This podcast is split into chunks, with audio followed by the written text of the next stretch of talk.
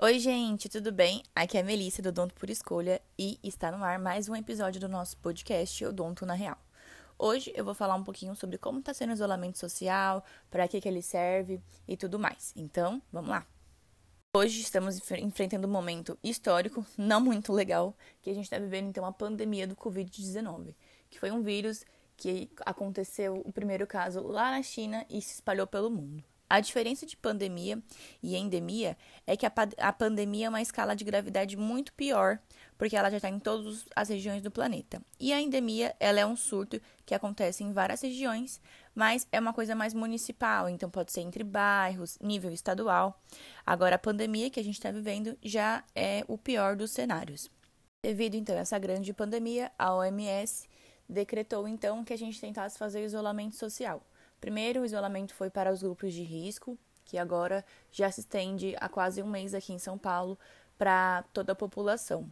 A tendência é que isso continue por mais um tempo, porque devido aos estudos que eles estão fazendo, a gente ainda não está no pico de contaminação. Eu moro aqui em São Paulo e a cidade, o estado, né, que tem mais número de, de infectados e o maior número de óbitos. O isolamento social, então, serve para a gente evitar que a população vá à rua, ao trabalho, ao transporte público e que se contamine com esse vírus e continue a espalhar. Por que fazer tudo isso? Porque no Brasil a gente não tem uma estrutura de atendimento, de hospitais que vai conseguir atender toda a população, que é o que aconteceu em outros países.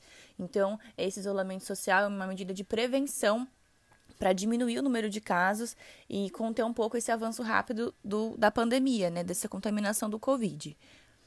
Confesso que aqui em São Paulo é um pouco assustador. É, a gente viu tanto de casos e os números aumentando todos os dias. Então gera um pouco de ansiedade, um pouco de medo. A gente conhece pessoas, eu conheço pessoas que estão contaminadas, já estiveram contaminadas. Então dá muito medo, é uma sensação de que Parece o fim do mundo, mas eu sei que as coisas vão melhorar. É assustador por ser um, um vírus novo, né? Uma modificação de um vírus, então demora um tempo para fazer vacinas, ter um tratamento específico. A gente que é da área da saúde sabe como essas coisas levam tempo, precisam de estudos, de aprovação, de dados científicos que a gente ainda não tem por ser um vírus mais recente, né? Mais novo. Então é um pouco assustador. A OMS já, o Ministério da Saúde, né, já decretou aqui em São Paulo que a gente pode usar que deve usar máscara para sair nas ruas.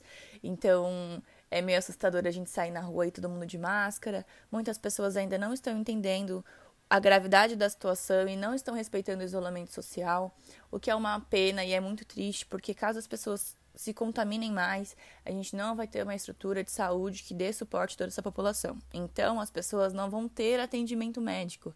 E é isso que elas não entendem.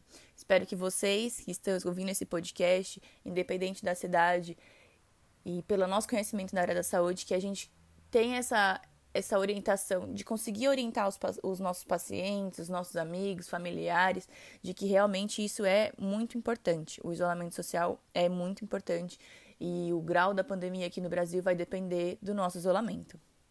Por ser dentista e ser autônoma, eu sei da dificuldade da gente fazer o isolamento social devido principalmente à questão financeira.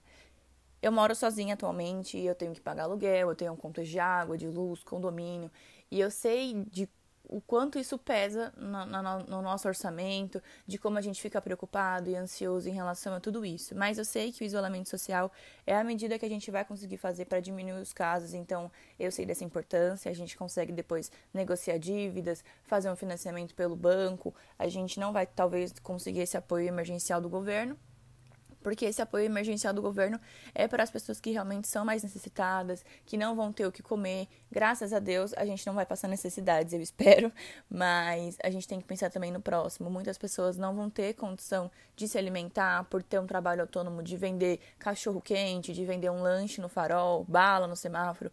Isso vai fazer com que essas pessoas passem realmente fome. Então a gente, ao mesmo tempo que tem que se cuidar, tem que pensar no próximo. Algumas pessoas estão fazendo arrecadação de alimentos, de roupas, é, vaquinhas na internet. Então, pense um pouco nisso também. Vamos pensar um pouco no próximo. Eu acho que essa quarentena vai fazer a gente, depois de tudo isso, olhar o mundo com outros olhos, ver que a gente não é um individual, a gente também é o coletivo. Tanto que uma, um vírus que veio de outro país veio parar aqui e agora está causando esse caos todo. Então, a gente tem que ter melhores é, condutas em relação à higiene, a gente tem que ter melhores condutas em relação à informação da saúde, as pessoas têm que ter mais conscientização do grau da, das coisas, é, se atentar às, ori às orientações. A gente tem que pesquisar as fontes das notícias. No meio desse caos todo ainda estão espalhando muitas fake news. Então, fique atento, procure as informações em sites confiáveis. E eu sei que está tendo uma enxurrada de informação na televisão que a gente não sabe nem o que, que a gente assiste, mas a gente tem que pensar também que a maioria das pessoas que moram em situação de periferia, em situações de risco, elas não têm outro meio de comunicação, elas não têm acesso à internet, então elas só vão conseguir as informações pela televisão. Então a gente também tem que entender esse lado. Por isso que está sendo tão informado na televisão, em vários canais, que é para ter o maior número de, de espalhar essa informação para as pessoas.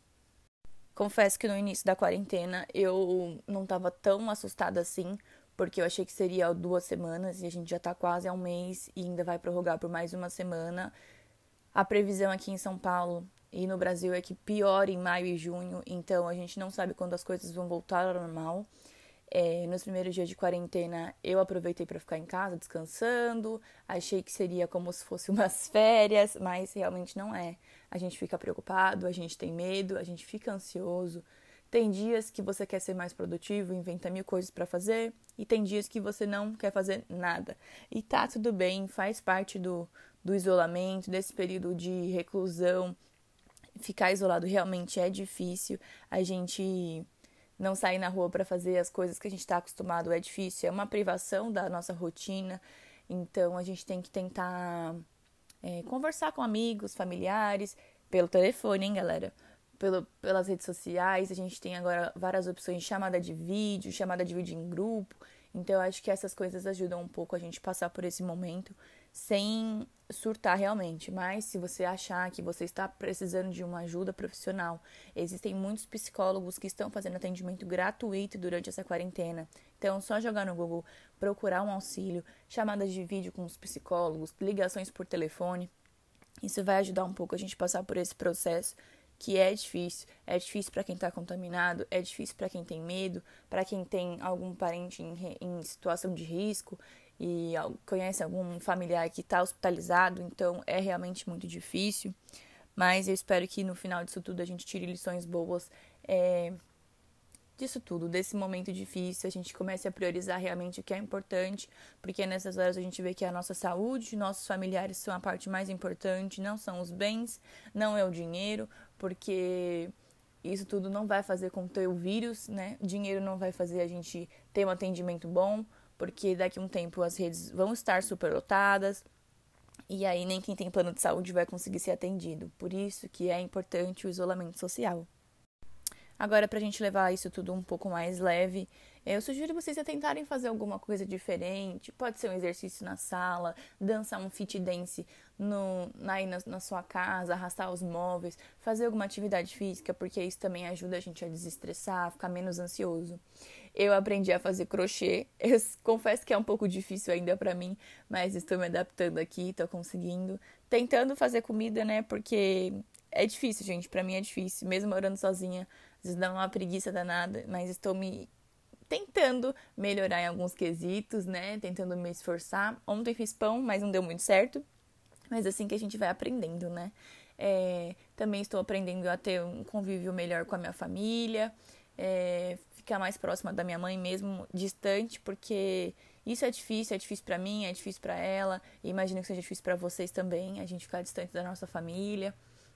É, pintei desenho daquelas revistas de colorir, jogando jogos, é, tentando distrair um pouco a mente, assistindo séries, porque eu sou um pouco ansiosa e sei que esse período em casa é um pouco desesperador. Então, estou tentando aprender coisas novas. Sugiro que vocês aí procurem alguma atividade diferente para aproveitar essa quarentena em casa e fazer alguma coisa diferente, alguma coisa que você sempre quis. Existem muitas aulas online é, de diversas coisas, de todos os assuntos, como aprender a tocar violão, como fazer inglês, falar em espanhol. Então, assim, a gente tem tempo disponível e a gente pode tirar um, um, um espacinho do nosso dia para fazer alguma coisa que vai acrescentar a gente, deixar a gente feliz. E aprender uma coisa nova é sempre bom, né? Então é isso, gente. Sei que vocês já estão cheios de ficar ouvindo sobre o Covid-19, então nem vou falar um pouco sobre a doença em si, mais sobre as minhas experiências nesse período. Eu espero que vocês estejam em casa, que vocês estejam bem, que a gente tenha muita fé que as coisas vão melhorar, que a gente mantenha esses cuidados depois a longo prazo, de ter sempre uma boa higienização de tudo, porque além dessa doença a gente pode pegar tantas outras, a gente tem que se atentar mais a isso, a gente tem que priorizar o que é realmente priorizável na nossa vida, a gente tem que é, desapegar dos bens materiais realmente, porque isso não vai fazer a gente passar por tudo isso. Espero que vocês continuem orientando seus amigos, familiares, que vocês continuem tendo notícias confiáveis de lugares corretos e que a gente consiga passar por tudo isso da melhor forma possível e que daqui a um tempo eu venha falar sobre como essa quarentena mudou a vida de tantas pessoas, de como os relacionamentos melhoraram nesse tempo em casa, relacionamentos familiares, relacionamentos de esposo e marido, de filhos, de, de tudo isso. Eu espero que a gente consiga levar da melhor forma possível e que daqui a um tempo a gente possa rir de tudo isso, da gente lavar as embalagens de batata palha e que a gente consiga passar por tudo isso da melhor forma. Então eu desejo para vocês que vocês fiquem em casa, mantenham-se em casa, gente, por favor. A gente é da saúde, a gente sabe dos riscos e é isso. Então, um beijo, até a próxima. Fique em casa, um beijo virtual, né? Lave bem as mãos e use álcool em gel, tá bom? Então, até mais.